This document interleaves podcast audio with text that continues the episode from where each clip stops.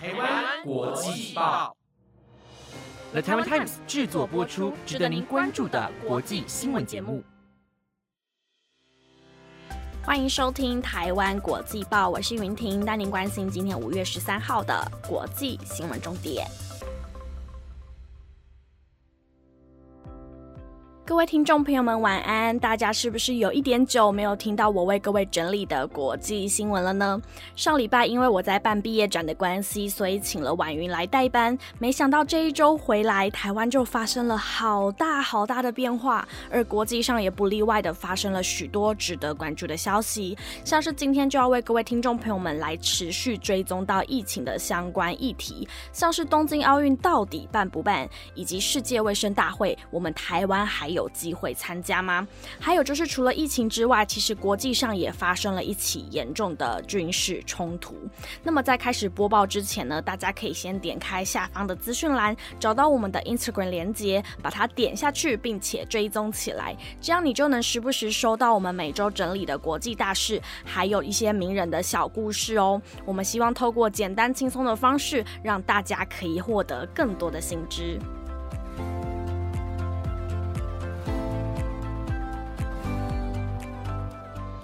那么，首先先带各位听众朋友们来持续追踪到前几天为大家报道过的相关讯息。在周一的节目当中，向听众朋友们报道了日本东京奥运的举办问题。由于目前日本的紧急事态宣言是要被延长到五月三十一号的，而且还会扩大这个实施的范围，因此也引起了当地居民的恐慌。而在距离东京奥运只剩下短短不到八十天的时间，到底会不会如期举行呢？也成。成为了国际上关注的焦点，而就在昨天，国际奥委会召开线上会议时就宣布了，只要是入住选手村的选手都会施打美国的辉瑞疫苗，而具体的施打数目目前还不能公开，但是数量呢是会在持续增加的。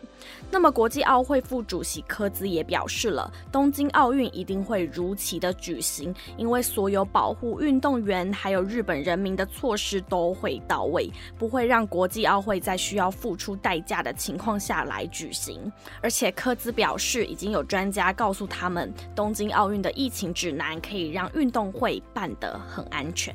另外一方面，日本奥会也正在着手进行国内代表选手的问卷调查，要弹性调整每个选手团的疫苗接种日期，还有施打的地点。同时，各个选手团的驻团医生，还有国立运动科学中心的医师也会协同来配合。此外，先前预计要在六月十六号到二十号在台湾举办的棒球六强一资格赛，原本预计出赛的中国大陆却传出了退赛的消息。虽然中国并没有说明退赛的理由，但是外界仍然是猜测这个事件呢，可能跟新冠疫情的影响有一定程度的关系。接着带您追踪前几天就有持续为大家关注的是台湾是否能够参加世界卫生大会。在前天的报道中已经证实了台湾确定没有收到世界卫生组织的邀请，因此无法参加世界卫生大会。而这已经是台湾连续第五年没有受邀了。而在今天，福尔摩沙俱乐部就带领了欧洲将近三十个国家，大约一千零八十四个国会议员，在昨天联名致函给 WHO 秘。书长谭德赛力挺台湾出席今年五月份的世界卫生大会。对此，外交部今天表示，感谢这些理念相近的欧洲国家为台湾采取前所未有的强劲力道来展现对台湾的支持，我方表达高度的欢迎以及诚挚的感谢。而这次参与联署的议员当中，有人指出，自从新冠肺炎在全球肆虐以来，台湾展现出了杰出的防疫成果，同时也向他国来伸出援手，至今已经捐助全球超过八十个国家五千四百万个医疗口罩，还有其他的防疫用品。在这一波疫情大流行当中，将台湾排除在世界卫生的重要讨论会之外，不仅会损害全台湾人民的健康安全，也会剥夺台湾分享。贡献的机会，而国际社会也会因此丧失获得专业知识还有宝贵经验的机会。此外，联署议员还表示了。台湾参与世界卫生大会不应该是因为政治的关系，而是应该免于受到政治干扰的卫生议题。因此，议员们也呼吁了 WHO 秘书长谭德赛能够邀请台湾以观察员的身份来出席五月二十四号到六月一号所举办的世界卫生大会，并且将台湾完全的纳入世界卫生组织的会议机制还有活动当中，以符合全球的利益。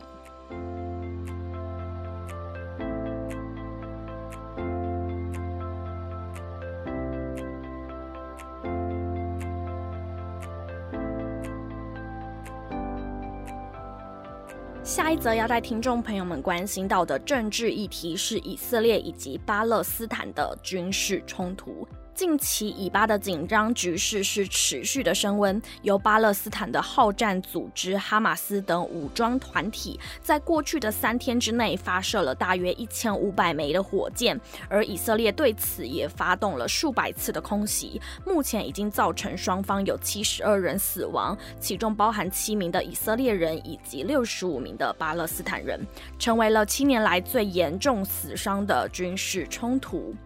根据路透社的报道，以色列国防部长甘兹在视察南部的城市时表示，军方会持续的攻击，以实现全面且长期的平静。唯有达成目标，才会讨论停火。而在中部的城市洛德，则发生了大规模的阿拉伯人暴动，因此以色列总理纳坦雅胡也宣布了洛德要进入紧急状态。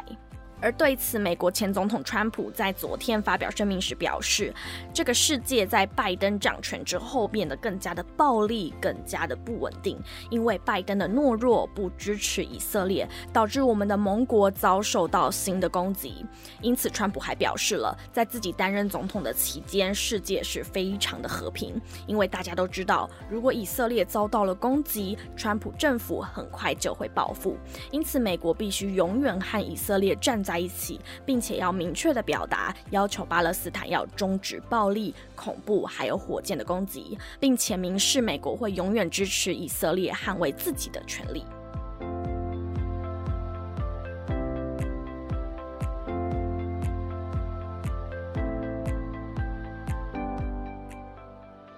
接着要带听众朋友们关心到的是科技的部分，相信大家应该对于特斯拉都不陌生吧？那你知道特斯拉的执行长马斯克相当支持数位货币的交易吗？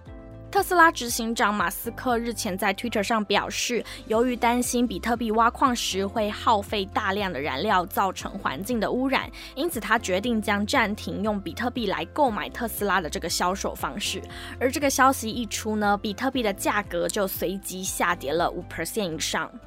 其实早在二月份的时候呢，特斯拉在提交给美国证券交易委员会的资料当中就透露了，已经购买了价值十五亿美元的比特币，而且未来还会投资更多的比特币或是其他的数位货币，同时呢，也会开始接受比特币作为特斯拉的付款方式，因此在当时也带动了比特币还有狗狗币等数位货币的飞涨。如果听众朋友们想了解在这里提到的狗狗币是什么东西的话，可以收听我们五月十号的节目内容哦。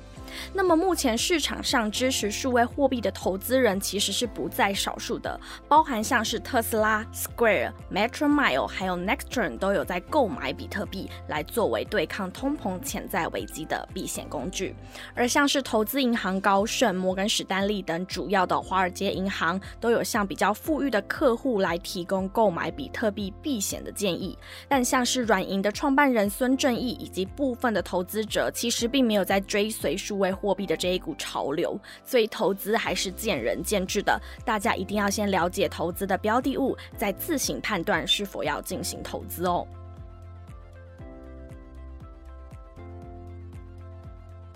下一则则是三 C 产品的部分。上个月有向听众朋友们报道过，苹果即将要推出新机了。而今天华硕就发表了新一代的 ZenFone 系列手机。而这一次发表的新机当中，是主打五 G 的智慧型手机 ZenFone 8，搭载五点九寸的全荧幕、四千毫安培电池，并且同步推出搭载可翻转三镜头的 ZenFone 8 Flip，一推出就超级吸睛的。光是在镜头的部分呢，就采用了六千四百万画素的广角镜头，以及八百万画素、三倍光学变焦以及十二倍数位变焦设计的远距镜头，以及一千两百万画素的超广角镜头，基本上是和 ZenFone 7 Pro 采用的都是相同的规格。但是华硕认为这样的镜头组合其实已经符合大多数人的使用需求了，因此在这一次的新机上面，主要是强化软体的部分，其中包含像是让夜拍明亮的效果可以更进一步的提升升，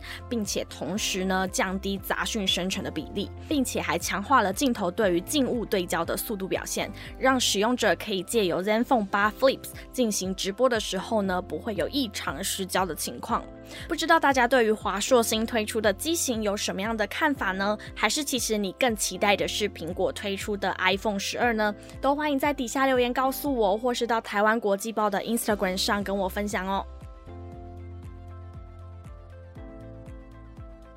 以上新闻有了台湾 Times 直播，感谢您的收听。我们每周一至周五晚间十点将为您带来值得关注的国际消息。如果听众朋友们想要获得哪一种类型的新闻内容，都欢迎在底下留言告诉我们。在留言的同时，也记得要按下五星的评价哦。我是云婷，那我们明天见喽，拜拜。